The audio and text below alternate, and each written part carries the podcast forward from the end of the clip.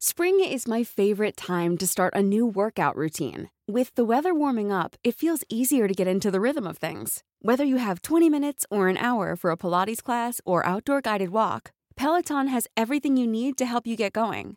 Get a head start on summer with Peloton at onepeloton.com.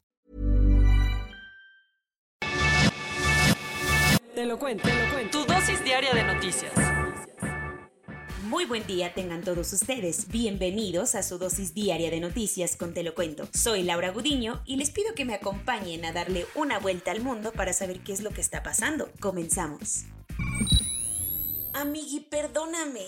Después de una tensa llamada telefónica, Joe Biden y Emmanuel Macron acordaron trabajar para superar la pérdida de confianza entre sus gobiernos y los submarinos australianos. Por si andas medio perdido, acuérdate que el 15 de septiembre los gobiernos de Reino Unido, Estados Unidos y Australia anunciaron una alianza de cooperación en temas de seguridad conocida como AUKUS, mediante la cual Canberra recibiría capacitación y tecnología para desarrollar submarinos nucleares. El tema aquí es que Australia ya tiene un multimillonario deal con Francia sobre este mismo tema, así que los franceses se quedaron bailando después del acuerdo de la semana pasada. No creas que París andaba haciendo un drama nada más porque sí pues hasta llamó a consultas a sus embajadores en Washington y Australia, quienes regresaron a París el viernes.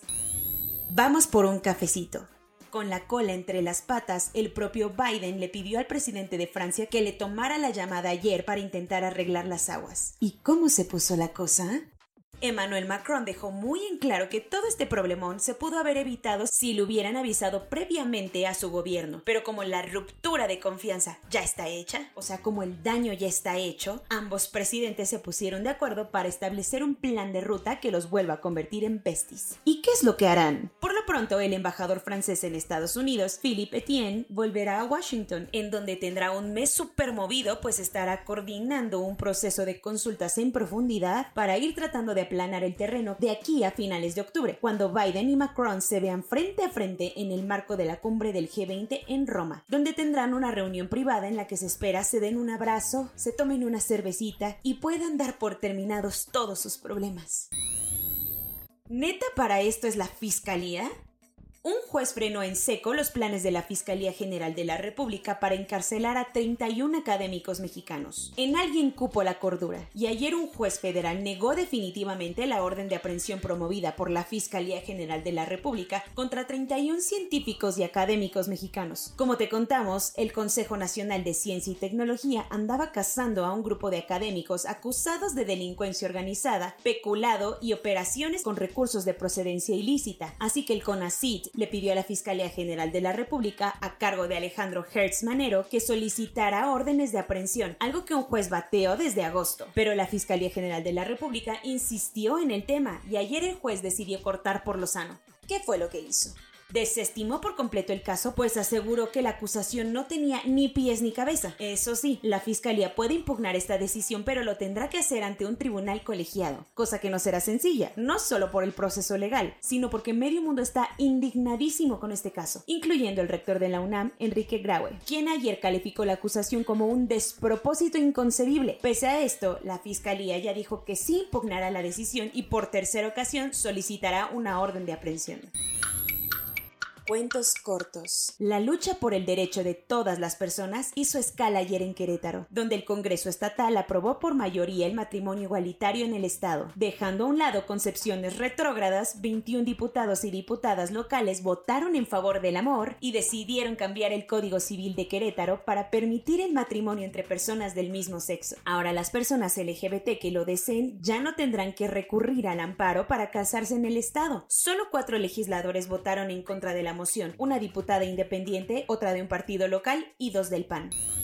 México rompió un récord del que absolutamente nadie debería estar orgulloso. Durante el mes de agosto, el delito de feminicidio registró la cifra más alta desde que se comenzó a registrar en el Secretariado Ejecutivo del Sistema Nacional de Seguridad Pública en 2015. En tan solo un mes, 107 mujeres fueron víctimas de feminicidio y sus asesinatos también representaron un aumento de 57.3% en los crímenes por razones de género entre julio y agosto de este año. Antes de este sanguinario agosto, los dos peores meses habían sido diciembre 2018 y mayo 2021.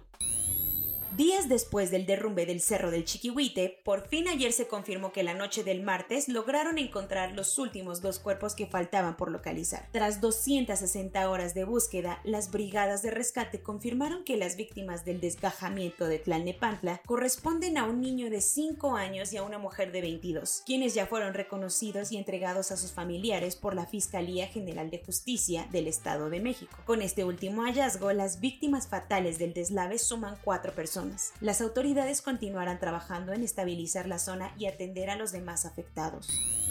Tal vez ya se te había olvidado, pero hace cuatro años el exfutbolista Rafael Márquez fue acusado de tener vínculos con la delincuencia organizada, como prestanombres del narcotráfico. En 2017, el Departamento del Tesoro de Estados Unidos añadió a su lista negra a muchísimas empresas y asociaciones ligadas a Rafita, porque dijeron que trabajaban para un criminal llamado Raúl Flores Hernández. La Oficina de Control de Bienes Extranjeros, que forman parte del Departamento del Tesoro, actualizó ayer su lista de la vergüenza y limpió el nombre del ex capitán de la selección mexicana, por lo que ya puede disponer de sus bienes otra vez. Este tipo de errores se me hacen increíbles.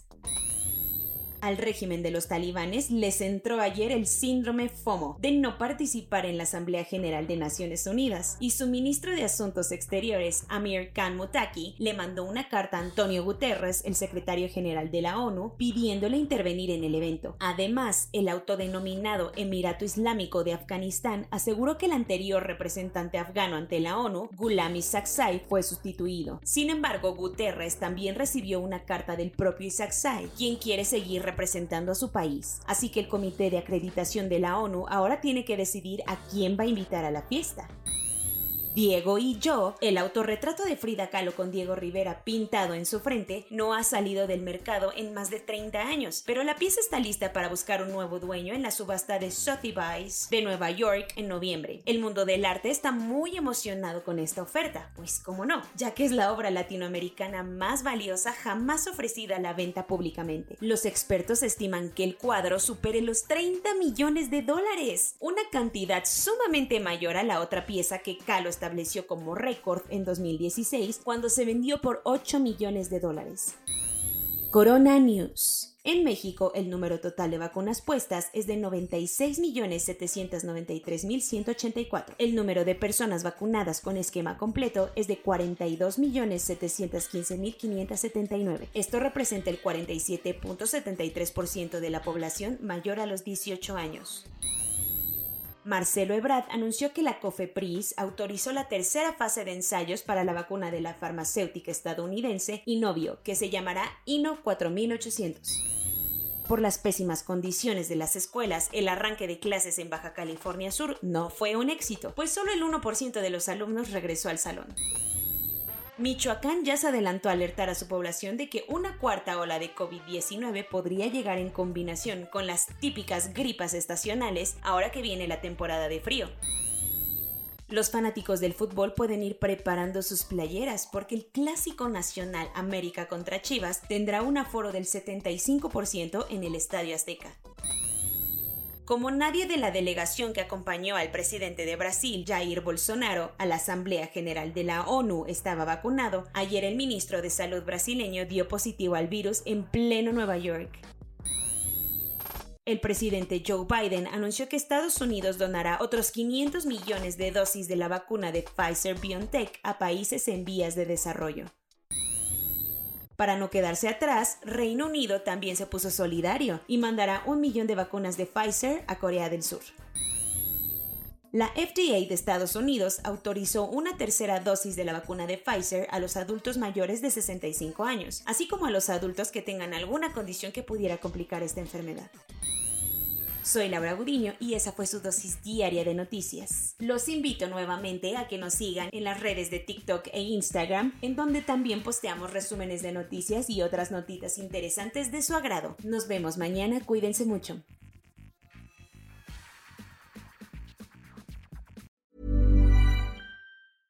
Hey, folks, I'm Mark Marin from the WTF Podcast, and this episode is brought to you by Kleenex Ultra Soft Tissues, your ally to help tackle your allergy symptoms this season. I love the change of seasons, but nobody loves pollen and all those other things floating in the air that make you sneeze during this nice weather. Kleenex Ultra Soft Tissues are hypoallergenic and allergist approved, so fight back against watery eyes and runny noses without worrying about irritating your skin. For this allergy season, grab Kleenex and face allergies head on.